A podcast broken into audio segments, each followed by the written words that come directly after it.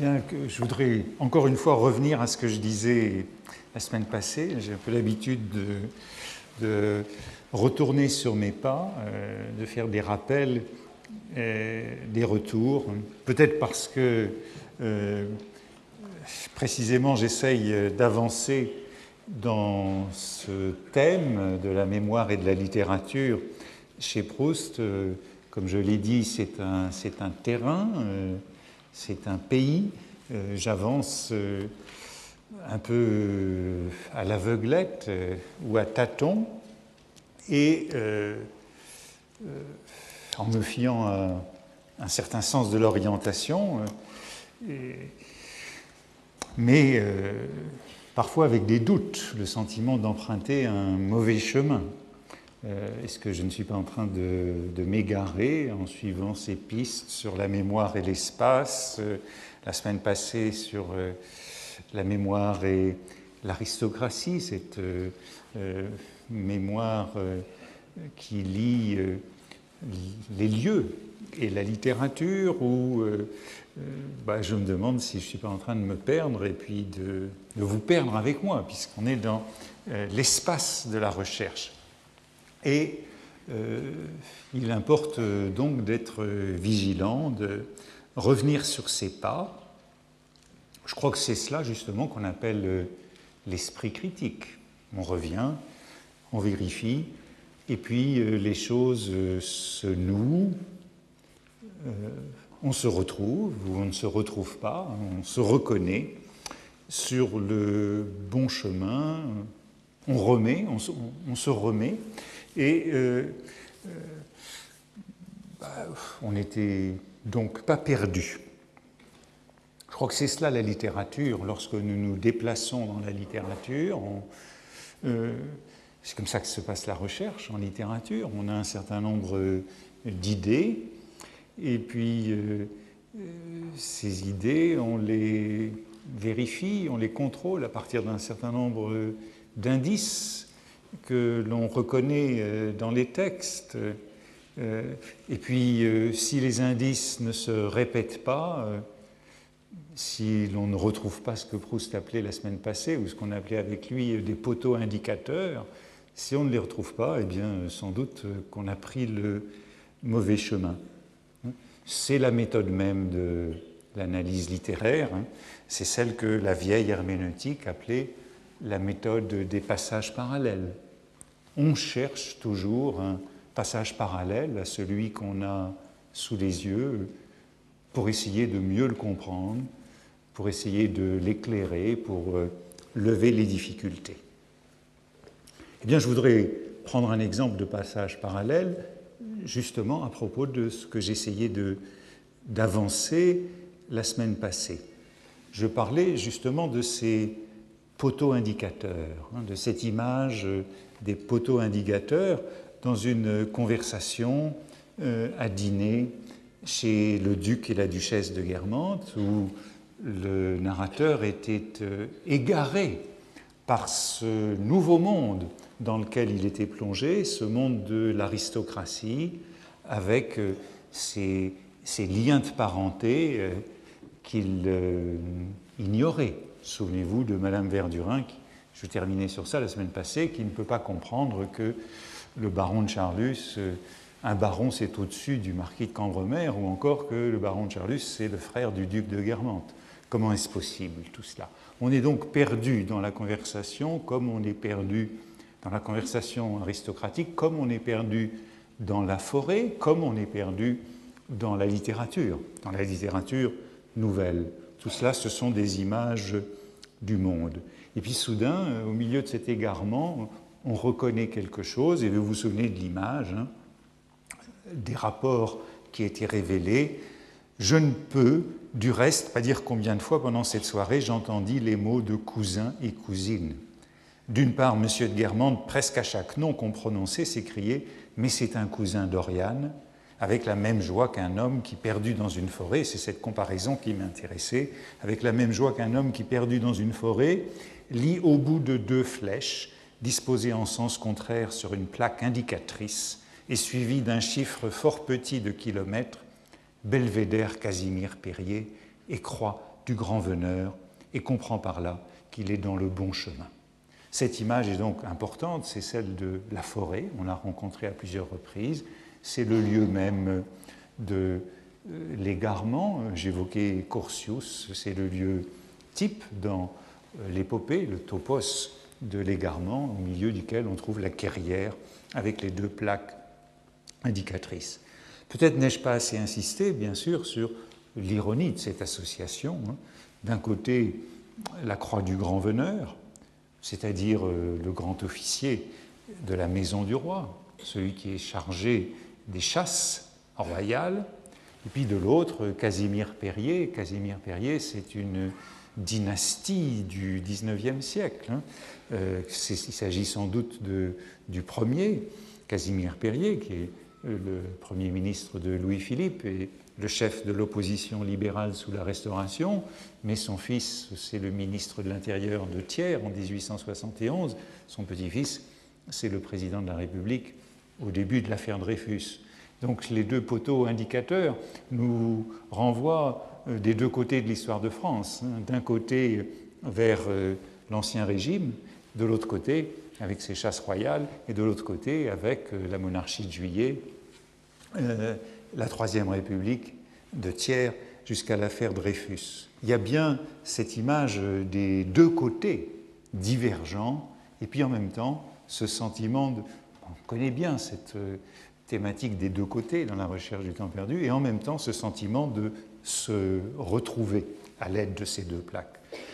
Mais ce sur quoi je voudrais revenir, ce sur quoi je voudrais insister, c'est cette image de la plaque indicatrice.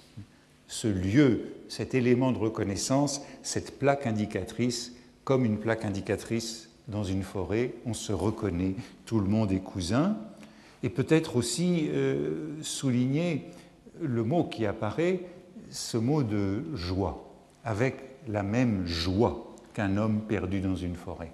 Hein, le, mot de joie, on aura l'occasion d'y revenir, il est très important à de multiples occasions dans la recherche du temps perdu, mais vous le savez bien, ce mot de joie, c'est celui qui apparaît euh, dans l'épisode de, la Madeleine, c'est celui du bonheur euh, qui est procurés par les moments de mémoire involontaire.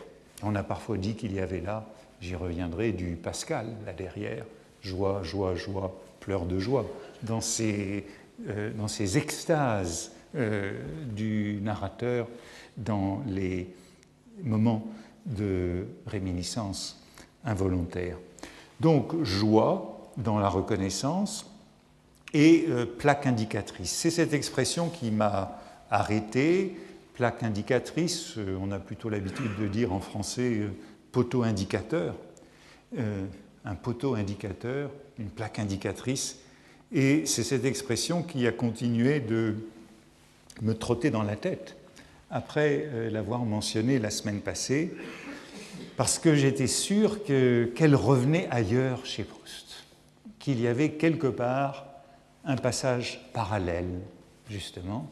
Euh, et bien sûr, euh, je ne me rappelais pas où était ce passage parallèle, hein, ce sentiment de certitude qu'un élément revient, euh, mais où Et bien sûr, dans la recherche du temps perdu, il, n'est pas très facile de trouver un passage parallèle, parce que c'est un peu comme chercher une aiguille dans une botte de foin. Hein une meule de foin que de chercher un passage parallèle, surtout que ce continent est encore amplifié, euh, on le sait, par les variantes que nous donnent les éditions, par euh, les esquisses, par les cahiers, par les carnets, où se trouve un autre poteau indicateur. Voyez le type de mémoire qu'il nous faudrait pour euh, se promener avec aisance dans cet immense territoire qui est celui de l'œuvre de Proust. Euh, c'est un continent avec euh, des soubassements géologiques. J'ai déjà employé cette image parfois. Mais euh, comme souvent, il y a un hasard objectif. Il faut faire confiance au hasard objectif. C'est un peu la providence des chercheurs.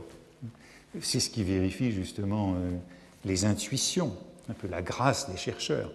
Et au hasard d'une lecture depuis mardi dernier, euh, mais est-ce qu'il y a vraiment des hasards? Je ne sais pas.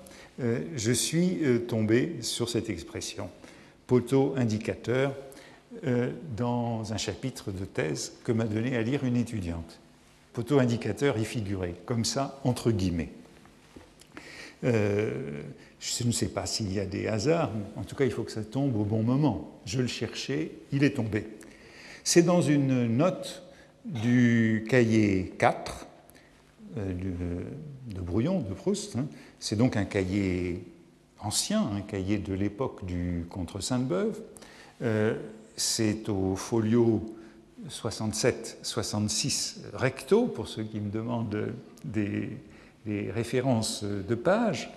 Euh, c'est un cahier ancien, et, mais enfin cette note, elle est recueillie dans le contre Sainte-Beuve de la Pléiade, à la page 311. Euh, c'est dans un passage, un fragment, qui est intitulé Notes sur la littérature et la critique, où on trouve cette comparaison comme d'aimables poteaux indicateurs. Vous voyez que le contexte est à peu près le même, c'est une comparaison, une situation est comparée à cette reconnaissance dans la forêt des poteaux indicateurs, comme d'aimables poteaux indicateurs qui nous montrent que nous ne nous sommes pas trompés. Voilà l'expression. C'est de nouveau un comparant, une comparaison, et c'est bien la même idée. Je dis de nouveau, mais il vaudrait mieux dire déjà, puisque le texte est beaucoup plus ancien. Il date du contre Sainte-Beuve. C'était donc déjà la même idée, on voit que c'est une idée assez importante, hein, puisqu'elle se répète, puisqu'on a un passage parallèle. C'était déjà une comparaison avec cette situation de l'égarement dans la forêt. C'est donc bien l'expression que j'avais vaguement en mémoire. Voilà comment fonctionne la mémoire de la littérature. On peut euh, l'évaluer sur pièce. Euh, c'était à cette expression que je songeais et qu'il m'a été donné, euh, grâce à la citation qu'en faisait cette étudiante, de retrouver. Mais en vérité, je ne croyais pas si bien me souvenir, car euh, quand j'ai lu le fragment où se trouvaient ces mots poteau indicateur, eh bien, tout s'est noué, tout s'est renoué, à vrai dire, tout ce que j'ai essayé maladroitement de vous dire depuis six semaines. Je suis tombé sur un fragment qui résumait curieusement tout ce que je vous disais depuis six semaines, qui résumait le propos que j'essayais de tenir et donc qui, au fond, montrait qu'il n'était pas complètement aberrant. J'aurais pu m'écrier, justement, moi aussi, euh, joie, joie, joie, pleurs de joie, euh, puisque, puisque je n'avais pas tort. Ou alors j'aurais pu m'écrier, euh, comme le narrateur, c'est sa version du joie, joie, joie, pleurs de joie, zut, zut, zut, zut. Hein, vous vous en souvenez, à la fin de Combray, ce zut, zut, zut, zut, dans lequel j'aime bien voir justement un écho du joie, joie, pleurs de joie pascalien. C'est une sorte de parodie de ce moment d'extase, puisque le narrateur s'écrit zut, zut, zut, zut au moment où il a une extase, où il a ce bonheur esthétique qui l'envahit. Euh, au fond, euh, peut-être qu'un certain nombre d'entre vous avaient déjà pensé à ce poteau indicateur. Et au passage auquel je vous renvoie maintenant, euh, vous auriez pu m'y renvoyer, parce que je pense que certains d'entre vous le connaissez bien. C'est un peu comme euh, la lettre volée euh, d'Edgar Poe. C'est un passage qui est là, sur la cheminée, et que posé, que tout le monde voit, mais auquel on ne songe pas à renvoyer. Car la situation qui est comparée à la découverte de ce poteau indicateur en forêt, comme d'aimables poteaux indicateurs qui nous montrent que nous ne nous sommes pas trompés, quelle est-elle dans ce fragment ancien du cahier 4 La conversation qui est comparée, la situation qui est comparée à l'égarement et la reconnaissance en forêt, eh bien, ce n'est plus une conversation mondaine comme un dîner chez les Guermantes, mais c'est bien notre sujet, le cœur de notre sujet, la mémoire de la littérature, justement, et la reconnaissance que l'on peut avoir dans la littérature. Il s'agit en effet de ceci. Et vous allez voir que, en effet, on peut s'écrier zut, zut, zut, zut. Voici comment le passage commence. Les écrivains que nous admirons ne peuvent pas nous servir de guide, puisque nous possédons en nous, comme l'aiguille aimantée ou le pigeon voyageur, le sens de notre orientation. Ceux qui ont suivi le cours depuis un certain temps, ben, ça doit leur dire quelque chose. On avait parlé il y a quelques séances, on s'était interrogé, euh, et avait parlé de cette boussole intérieure. Ben voilà que je retrouve ici cette euh, aiguille aimantée. Il s'agit de l'écrivain. Hein. l'écrivain. Les écrivains que nous admirons ne peuvent pas nous servir de guide. Hein. le passage commence ainsi. Il s'agit de l'écrivain, du nouvel écrivain, de l'aspirant écrivain qui se trouve seul, tout seul, en face de la littérature. Hein. Bon, c'est une idée proustienne assez familière, hein, anti-historique, justement, euh, qui tourne le dos à l'histoire. C'est une idée non dialectique, non progressiste. L'écrivain est tout seul. Il doit tout réinventer. Hein. On la retrouve souvent chez Proust.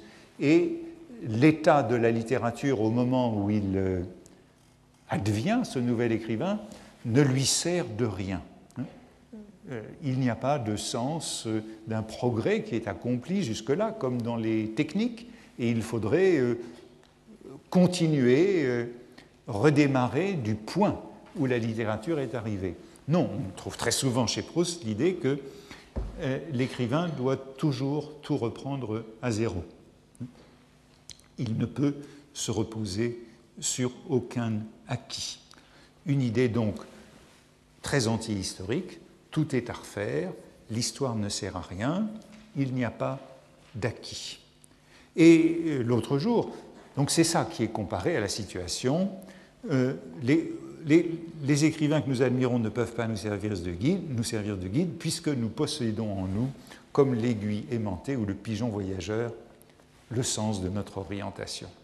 Et l'autre jour, lorsque je vous parlais de cette boussole intérieure, vous vous souvenez que c'était aussi une comparaison et que le narrateur l'appliquait à l'amour. C'était le chagrin euh, amoureux, euh, une fâcherie avec euh, Gilberte ou bien le départ d'Albertine qui provoquait l'affolement de la boussole intérieure. Hein. Elle était affolée par cette peine amoureuse.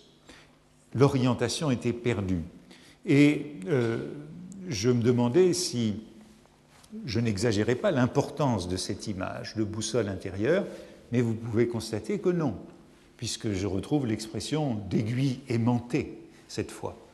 Et vous vous rappelez peut-être aussi que, euh, à propos de cette boussole intérieure qui était affolée par euh, la peine d'amour, j'avais évoqué euh, la boussole interne des oiseaux migrateurs, en disant après tout, aujourd'hui on, parle bien de boussole interne et on essayait d'expliquer par cette boussole interne que euh, les, les, hirondelles puissent euh, faire des milliers de kilomètres sans s'égarer. Et voici que Proust lui-même, ou plutôt voilà que Proust lui-même associe l'aiguille aimantée et le pigeon voyageur. Et non plus pour parler de l'amour et de l'affolement de la boussole par la peine d'amour, mais précisément, comme euh, je n'aurais pas osé l'espérer, pour parler lui-même de ce qu'il appelle notre sens de l'orientation, le sens de notre orientation dans la littérature et dans la vie à travers la littérature le sens de l'orientation que chacun doit trouver, que chaque écrivain doit trouver par lui-même. Et c'est pour trouver son propre sens de l'orientation que la littérature et son histoire n'aient d'aucune aide. Et vous pouvez vous rappeler ici que j'étais parti d'une expression de Schopenhauer qui disait que nous avons un sens caché de direction, une boussole intérieure, grâce à quoi chacun se trouve mis sur la voie qui est la seule qu'il lui faille suivre, mais dont il n'aperçoit la direction qu'après qu'il l'a parcourue. Vous voyez qu'on est en effet chez Proust ici très près de Schopenhauer, hein, puisque je vous rappelais que pour Schopenhauer, c'est le génie qui est capable de trouver ce, cette orientation, ce sens caché de la direction qui est la sienne. Voici donc à peu près la même idée chez Proust, appliquée à l'écrivain comme au génie chez Schopenhauer. Vous direz c'est peut-être une idée euh, datée. Euh, il me semble qu'on la retrouverait chez Emerson, chez qui utilise cette expression de boussole, ou peut-être chez Nietzsche. En tout cas, cette phrase de Proust, les écrivains que nous admirons ne peuvent nous servir de guide puisque nous possédons en nous, comme l'aiguille aimantée ou le pigeon voyageur, le sens de notre orientation. Il me semble qu'elle est un peu la preuve par neuf que nous ne nous étions pas perdus dans les semaines précédentes par ces propos sur la mémoire et sur l'orientation. Au fond, tout tournait autour de cette phrase. Hein. Cette phrase était quelque chose comme le motif euh, autour duquel nous avions opéré un certain nombre de variations, sans avoir retrouvé cette phrase, mais maintenant nous l'avons retrouvée. Mais je continue le passage, et vous allez voir que ce petit passage du cahier 4 enrichit considérablement cette problématique de la mémoire et de l'orientation. Je poursuis. Donc nous avons une aiguille aimantée et un pigeon voyageur intérieur hein, qui euh, nous donne un sens de l'orientation vers ce que nous devons faire dans la littérature. Mais, tandis que guidés par cet instinct intérieur, nous volons de l'avant et suivons notre voie. Ici, je dois m'arrêter de nouveau pour commenter cette expression d'instinct intérieur. Nous avons un instinct intérieur qui nous guide. Donc les autres ne nous servent de rien, les autres écrivains, mais c'est cet instinct intérieur qui peut nous mettre sur le bon chemin de nous-mêmes et de ce que nous devons faire en littérature, puisqu'il s'agit d'un écrivain. Ici, euh, je n'ai pas eu le temps, comme je trouvais, je préparais ça hier, je n'ai pas eu le temps d'aller vérifier ce cahier 4, mais je suis sûr que quelqu'un peut le faire. Dans le Contre Sainte-Beuve, il y a une note, et cette note nous dit ceci Proust a écrit 7 au féminin, C-E-T-T-E, e, cet instinct intérieur, mais intérieur au masculin. Instinct n'est qu'une conjecture d'ailleurs satisfaisante pour le sens. Autrement dit, il n'a peut-être pas écrit instinct intérieur, cet instinct intérieur. Il a écrit sept au féminin, intérieur au masculin, mais qu'a-t-il écrit entre les deux? J'aimerais bien aller vérifier, c'est ce que je ferai dans les jours prochains. Bon, on n'a pas d'édition excellente du Contre Sainte-Beuve, donc je ne peux pas savoir si euh, instinct est bien le mot. Après tout, ça pourrait peut-être être boussole mais on ne peut pas oser l'espérer. Continuons en tout cas. Hein. Donc nous avons chacun cet instinct intérieur, euh, tandis que guidés par cet instinct intérieur, nous volons de l'avant et suivons notre voie. Par moments, quand nous jetons les yeux de droite et de gauche sur l'œuvre nouvelle de Francis James ou de Maeterlinck, sur une page que nous ne connaissions pas de Joubert ou d'Emerson, les réminiscences anticipées que nous y trouvons de la même idée, de la même sensation, du même effort que nous exprimons en ce moment, nous font plaisir comme d'aimables poteaux indicateurs nous montrent que nous ne nous sommes pas trompés, et tandis que nous reposons un instant dans un bois, nous nous sentons confirmés dans notre route par le passage tout près de nous à tire-d'aile de ramiers fraternels qui ne nous ont pas vus. Voyez que le passage est en effet très important.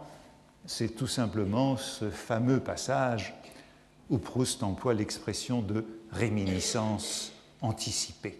Alors je comptais vous parler plus tard de ces réminiscences anticipées, un magnifique euh, oxymoron. Lorsque nous lisons un auteur du passé, nous y retrouvons ce que nous voulions dire, ce que nous cherchions à dire. C'était tout simplement dans ce passage sur les réminiscences anticipées que nous trouvions ces poteaux indicateurs, ces pigeons voyageurs et ces ramiers fraternels. Nous sommes égarés dans la forêt et nous, les pigeons voyageurs sont devenus des ramiers fraternels qu'on voit passer là-haut et qui nous confirment que nous ne sommes pas Le passage est donc très important. Hein. Il décrit cette situation de l'aspirant nouvel écrivain qui est à l'aventure, qui se risque, puisqu'il ne peut se fier euh, sur rien, il ne peut se reposer sur aucune idée euh, déjà euh, imposée par la littérature. Et puis, il voit de côté et d'autre, hein, même idée, nous jetons les yeux de droite et de gauche sur l'œuvre nouvelle, Jams, Maeterlinck, Joubert, Emerson, et nous y retrouvons ces réminiscences anticipées. Euh, bon, bien sûr, euh, on aura l'occasion de revenir à cette notion de réminiscence anticipée qui est très importante. Hein. Euh, existait déjà la notion de, qui, venait de, de, Piron, de ce que Piron appelait, donc à l'âge classique, les, le plagiat par anticipation. Et évidemment, tout cela nous renvoie, et il faudra qu'on en parle, à la réflexion de, de Proust sur le pastiche, le pastiche qu'il faut pratiquer pour se débarrasser euh, du, du, pastiche involontaire. Il faut le pratiquer volontairement pour se débarrasser de, ce, de, ces, de ces influences qui, euh, même si on les appelle plagiat par anticipation, ne sont pas nécessairement heureuses. En tout cas, il faudrait aussi dire ici un mot des quatre euh, auteurs qui sont mentionnés comme l'objet de ces réminiscences anticipées. Francis James, les rapports de Proust et de James, euh, bah, ils se développeront surtout ensuite, lorsque Francis James condamnera euh, le passage de Montjouvin dans Combray, ou Materlinck. Materlinck, je vous rappelle qu'on a déjà touché à Materlinck et à ses réminiscences anticipées ou ses plagiats par anticipation un jour que j'évoquais ces promenades, en, ces promenades en automobile et comment les promenades en automobile transformaient le sens de l'espace pour euh, le narrateur. Ben là, il y avait un écho de, euh, de textes de Materlinck qui avait déjà analysé les promenades en automobile. Ou encore cette notion même d'intermittence du cœur qui apparaît de manière très proche chez Materlinck et qui devient essentiel chez Proust. Emerson, Emerson dans cette liste, je vous le rappelais, c'est peut-être chez lui qu'il y a cette notion de boussole intérieure, d'instinct et de recherche de direction. Je crois que ces quatre écrivains, James, Materlinck, Emerson et Joubert, ce qui est intéressant, c'est que Proust entretient justement un rapport très ambigu avec eux. C'est ça qui est désigné par cette notion de réminiscence anticipée. Laissons les autres de côté, on les retrouvera, puisqu'il faudra bien revenir à cette notion capitale dans la mémoire de la littérature qui est celle de réminiscence anticipée. Laissons les autres, mais attachons-nous, si vous voulez, un instant à Joubert qui apparaît ici dans cette liste, celui qu'on voit là-haut comme un ramier fraternel qui nous indique qu'on est dans le bon chemin. Pourquoi nous arrêter un instant à Joubert? Eh bien parce que, tout simplement, je l'ai déjà évoqué la semaine passée, souvenez-vous-en, Joubert faisait partie de ces bibliothèques lacunaires des châteaux, justement. Lorsque euh, le euh, narrateur nous disait que euh, les bibliothèques des châteaux pouvaient quand même nous servir à quelque chose, puisque on y trouvait, y trouvait la préface de Balzac à la Chartreuse de Parme ou une édition de, des lettres inédites de Joubert. Hein. Euh, cette bibliothèque aristocratique, pleine de trous, incapable de former une intelligence, mais où on trouve la préface de Balzac à la Chartreuse ou des lettres inédites de Joubert, ce qui nous fait oublier, disait-il, pour cette aubaine d'un soir, la frivolité stérile. Aubaine d'un soir opposée à la frivolité stérile. Laissons les autres et retournons à Joubert. Il y a d'ailleurs un autre fragment de Proust sur Joubert, publié dans Le Contre Sainte-Beuve, mais beaucoup plus tardif, publié dans Le Contre Sainte-Beuve dans la Pléiade, et je vais y venir. Joubert est important parce que Proust lui reproche, dans cet autre passage, de chercher à plaire dans sa correspondance. Ce qui nous ramène à cette idée de culture aristocratique que j'évoquais la semaine passée, de mémoire comme euh, culture aristocratique, comme euh, beuvisme encore. Saint, Joubert, c'est un peu Sainte-Beuve qui est évoqué à travers lui, c'est-à-dire une certaine mémoire de la littérature, un certain rapport à la littérature que Proust réprouve, mais en même temps qu'il entretient. Donc, grande proximité, c'est ça la réminiscence anticipée. Hein. C'est ça le ramier fraternel, mais en même temps, volonté de tenir à distance cette euh, tendance, peut-être ce qu'on pourrait appeler une tentation.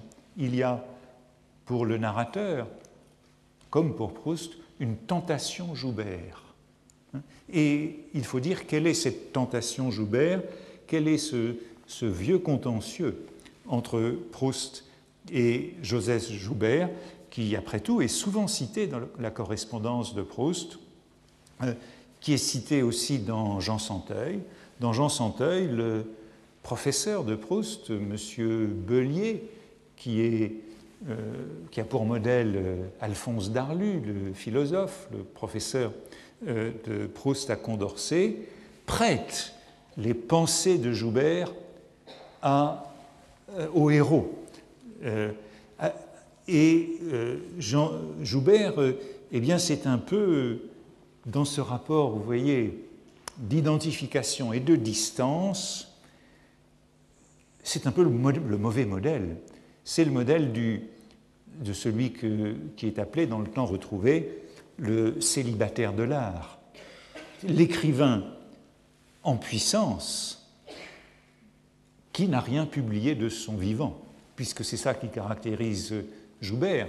Si Joubert euh,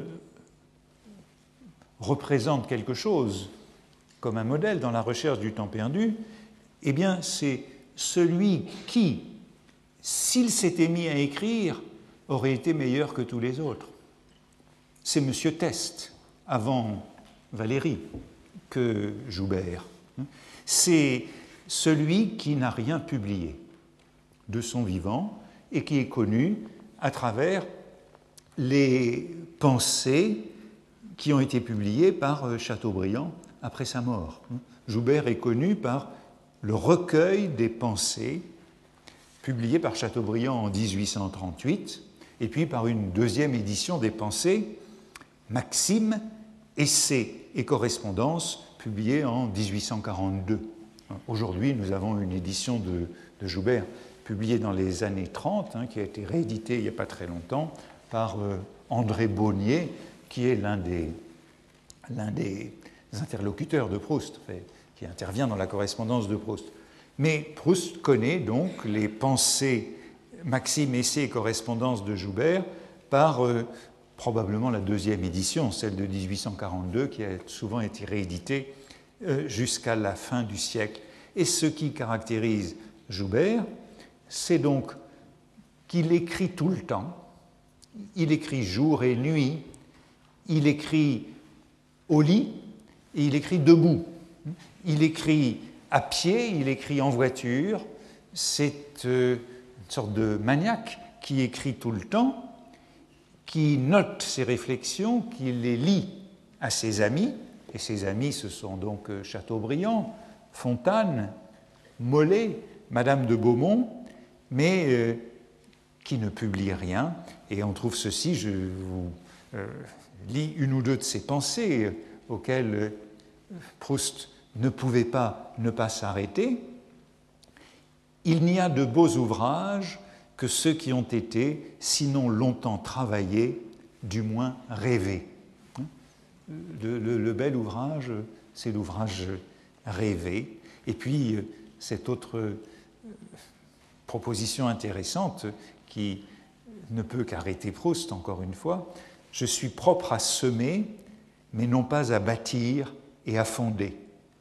Mes idées, c'est la maison pour les loger qui me coûte à bâtir. Vous retrouvez d'ailleurs euh, cette euh, image que euh, j'évoquais dans les premières leçons de la maison à bâtir, hein, du, du livre comme édifice, comme construction où on loge les idées. Et euh, Joubert, c'est donc celui qui a ses idées fugitives, qui n'écrit que des fragments, que des notes, mais qui, de ces fragments, refuse de faire un tout, de faire un livre. Je vous lis encore ce fragment de Joubert qui est cité par euh, Sainte-Beuve dans les portraits littéraires de Sainte-Beuve, il y a un portrait de Joubert, et il est évident que Proust connaît aussi ce portrait de Joubert par Sainte-Beuve, et c'est bien ce qui fait de, cette, cette, association entre Joubert et Sainte-Beuve. Hein. Chez les deux, la littérature est de l'ordre de la conversation, et non pas de ce qui fait le fond de la recherche de la vérité. Euh, voici ce qu'écrit encore euh, Joubert, cité par Sainte-Beuve. Inspirez, mais n'écrivez pas, dit Lebrun aux femmes. C'est, ajoute M. Joubert, ce qu'il faudrait dire aux professeurs. Mais ils veulent écrire et ne pas ressembler aux muses. Euh, évidemment, Sainte-Beuve est assez content de cette petite remarque sur les professeurs qui écrivent trop, alors qu'il ferait mieux de seulement inspirer, mais vous voyez que le thème est toujours celui de ce dilettantisme. Euh, Joubert, c'est le modèle du dilettante, c'est le modèle de celui qui associe la littérature à la mondanité et à la conversation, qui transforme la littérature en jeu de société, avec euh, Chateaubriand, Fontane et les autres. Et c'est un idéal qui est résumé par Sainte-Beuve au début d'un texte que Proust connaît bien, qui est le début de, qui est au tout début de, du Chateaubriand et son groupe littéraire de Sainte-Beuve, où euh, Sainte-Beuve décrit ainsi cet idéal mondain de la conversation littéraire, écrire de temps en temps des choses agréables, en lire et d'agréables et de sérieuses, mais surtout ne pas trop écrire, cultiver ses amis, garder de son esprit pour les relations de chaque jour et savoir en dépenser sans y regarder. Un idéal de dépense de l'esprit et non de thésaurisation, non de productivité de l'esprit, mais de dépense dans la conversation entre amis.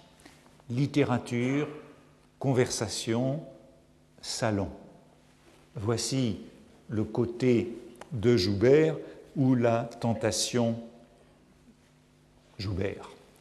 Et voici comment continue le passage de Proust sur Joubert ou contre Joubert. Je dis euh, modèle ambivalent, modèle séduisant, modèle condamné. Euh, donc, le passage commençait comme ceci. Hein. Euh, Proust reproche à Joubert de chercher à plaire dans sa correspondance. Il continue La culture, pour Joubert, est comme les bonnes manières des esprits. Culture et bonnes manières. Il y a entre les esprits cultivés la franc-maçonnerie du monde élégant. Magnifique expression hein, de cet usage de la culture comme franc-maçonnerie du monde élégant. Utiliser la culture dans euh, le milieu du salon mondain. On fait allusion vague à un écrivain et chacun sait de qui il s'agit. C'est la littérature comme signe de connivence. Il n'y a pas besoin de mettre les gens au courant. On est du même monde. C'est Proust qui écrit ceci. Vous voyez, ce qui est à la fois, je dis, la tentation et la malédiction. Joubert, c'est cette mémoire-là de la littérature, cette mémoire de la culture comme signe de reconnaissance dans un certain monde, cette franc-maçonnerie du, monde élégant, j'évoquais il y a quelques séances, ce sentiment d'en être lié à l'allusion, et vous voyez que Proust condamne ici de manière euh, très, très franche, très violente, ce jeu sur la mémoire de la littérature, ce jeu avec la mémoire de la littérature. Ainsi, poursuit-il, tout cela a sa faiblesse, rapporte trop à soi, donne trop de réalité au moi phénoménal et une importance en soi, une importance en tout cas de relique à des connaissances qui n'ont été que des instruments sans valeur en eux-mêmes pour atteindre la vérité. Un usage de la littérature comme relique, par opposition à l'usage qui est souligné aussitôt après par Proust, un usage de la littérature comme instrument pour atteindre la vérité. Voilà ce qui est reproché à Joubert. Joubert modèle, je disais, du célibataire de l'art, dans le passage que je suis en train d'évoquer, hein, où euh, ce rapport ambigu avec Joubert est analysé, il y a une allusion euh, qui vient un peu plus bas à, Montesquieu, Robert de Montesquieu, autre modèle de cet usage mondain de la littérature. Et vous voyez qu'on n'est pas ici très loin de ce que Ruskin appelait l'idolâtrie et ce que, ce que Proust condamne chez Ruskin, cette idolâtrie qu'il condamne, donc un usage de la littérature comme relique, comme accumulation de citations. Je le disais, Joubert, c'est vraiment le modèle de l'écrivain sans œuvre avant Monsieur Test, l'écrivain pour qui euh, la mémoire de la littérature est, comment dire, est ce qui rend impuissant à écrire. On peut penser ici à cette considération inactuelle de Nietzsche que j'évoquais l'autre fois sur euh, l'histoire, l'histoire qui nous empêche. Eh bien, Joubert, pour rester encore un moment avec lui et avec cette mémoire paralysante de la littérature qui, dans la recherche du temps perdu, évoque Joubert, qui le fait entrer dans la recherche du temps perdu, c'est le Grandin. C'est le Grandin, autre fruit sec, pourrait-on dire, qui donne les pensées de Joubert à Madame de Villeparisis. Joubert intervient donc dans la recherche lorsque le Grandin offre à Madame de Villeparisis les pensées de Joubert. Et Madame de Villeparisis, bien sûr, elle, c'est la Beuvienne, c'est elle qui a connu les écrivains et qui euh, représente le mieux l'élément beuvien dans le roman. Il flatte le Grandin, euh, flatte Madame de Villeparisis au cours de la matinée où elle le reçoit, et il cite Joubert pour flatter Madame de Villeparisis. Et on est bien là dans cet usage que Proust qualifiait de euh, franc-maçonnerie. C'est par ces éléments de reconnaissance que le Grandin cherche à entrer dans le monde de Madame de Villeparisis. Et voilà ce qu'il lui dit, en comparant ses propos à La Rochefoucauld, auteur des Maximes. J'aurais voulu ce soir prendre en note toutes les choses que vous dites, mais je les retiendrai. Je garderai la mémoire de ce que vous dites, Madame de Villeparisis. Elles sont d'un mot qui est, je crois, de Joubert, ami de la mémoire. On retrouve la mémoire ici, hein, dans ces choses que vous dites qui sont amis de la mémoire. Et le Grandin poursuit Vous n'avez jamais lu Joubert? Oh, vous lui auriez tellement plu. Je me permettrai dès ce soir de vous envoyer ses œuvres, très fier de vous présenter son esprit. Il n'avait pas votre force, mais il avait aussi bien de la grâce. Passage intéressant puisqu'on a cette comparaison entre Madame de Villeparisis et Joubert, puisque Madame de Villeparisis c'est un peu la déléguée beuvienne dans la recherche du temps perdu, représente cette tendance littéraire.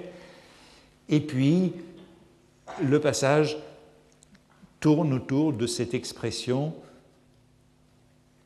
les choses amies de la mémoire. On retrouve notre mémoire.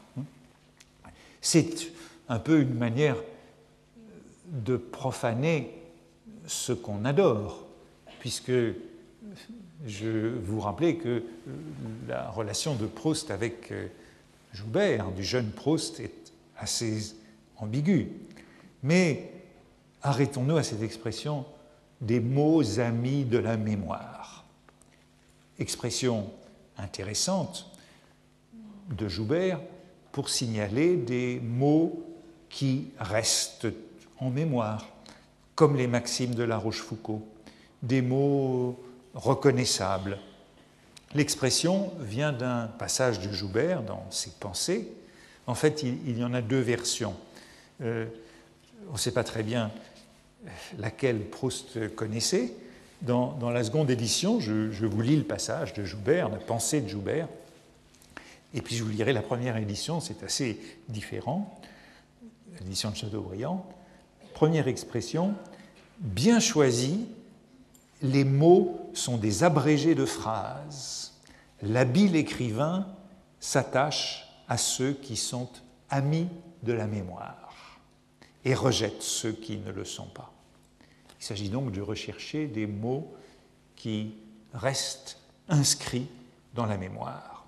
D'autres, ajoute-t-il, mettent leur soin à écrire de telle sorte qu'on puisse les lire sans obstacle et qu'on ne puisse en aucune manière se souvenir de ce qu'ils ont dit. Ils sont prudents. Les périodes de certains auteurs sont propres et commodes à ce dessin, elles amusent la voix, l'oreille, l'attention même, et ne laissent rien après elles.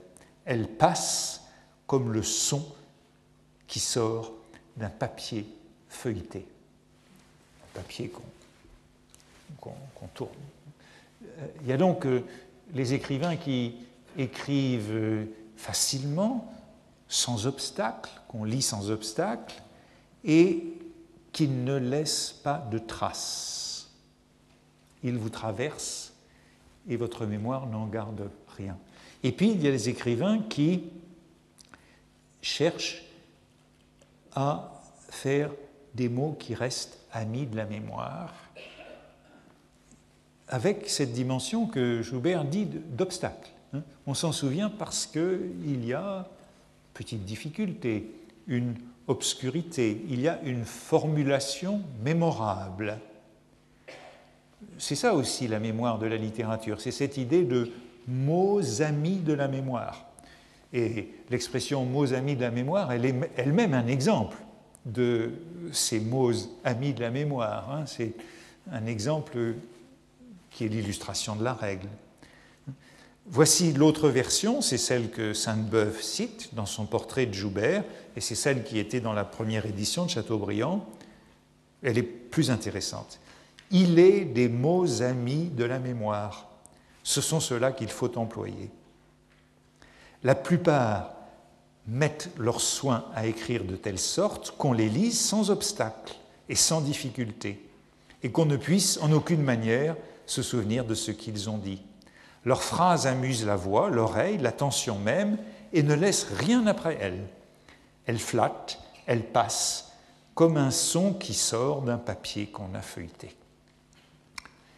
Et ça, c'est Sainte-Beuve qui cite ce passage, et il le cite, et c'est lui qui met en italique les mots retenus par le Grandin et donc par Proust, ami de la mémoire. L'italique de Sainte-Beuve, me semble-t-il, nous indique plutôt d'où vient l'expression chez Proust. Eh bien, vous voyez que euh, ces mots amis de la mémoire que le Grandin entend chez Madame de Villeparisis, ce sont ces expressions qui, comme les maximes de la Rochefoucauld, sont frappées, sont mémorables, et voici au reste comment Joubert définit les maximes, puisque Joubert a le culte de ce genre bref, fragmentaire, et qui ne bâtit pas. Les maximes, dit-il, sont à l'intelligence ce que les lois sont aux actions. Elles n'éclairent pas, mais elles guident. On retrouve les guides de tout à l'heure. Elles dirigent, elles sauvent aveuglément. C'est le fil dans le labyrinthe, la boussole pendant la nuit et nous retrouvons cette boussole qui, bizarrement, n'est jamais loin de cette réflexion. Pour Joubert, la boussole, euh, la maxime, pardon, c'est la boussole dans la nuit, comme euh, ces ramiers dans la forêt. C'est le fil dans le labyrinthe. Vous voyez que Joubert n'est pas indifférent et même euh, très important dans cette euh, configuration euh, ambiguë, celui qui est la tentation de la littérature mondaine, de la mémoire mondaine de la littérature, de cet esprit qui est tout dépensier dans le salon et qui ne produit pas. Et je voudrais terminer en venant un instant à Bergotte, puisqu'après tout, entre Joubert et Bergotte, euh, le rapport est peut-être intéressant à souligner sur ces mots amis de la mémoire. Souvenez-vous de cette première scène de réminiscence anticipée au tout début de Combray qui a lieu à propos de la première lecture de Bergotte. Déjà un ramier fraternel. c'est d'encombrer lorsque nous est présenté pour la première fois Bergotte que nous découvrons ceci. C'est longuement développé pendant deux pages. Persuadé, dit le narrateur, que mes pensées eussent paru pure ineptie à cet esprit parfait, au moment où il admire Bergotte, j'avais tellement fait table rase de toutes mes propres pensées que quand par hasard il m'arriva d'en rencontrer dans tel de ces livres une que j'avais déjà eue moi-même, mon cœur se gonflait, comme si un Dieu, dans sa bonté, me l'avait rendu. Joie, joie, joie, pleurs de joie, encore une fois. Hein.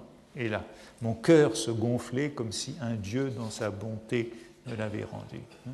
Le narrateur qui s'humilie devant Bergotte, qui a fait table rase de toutes ses pensées pour euh, euh, se donner à son Dieu et qui retrouve chez Bergotte une pensée qu'il a eue lui-même.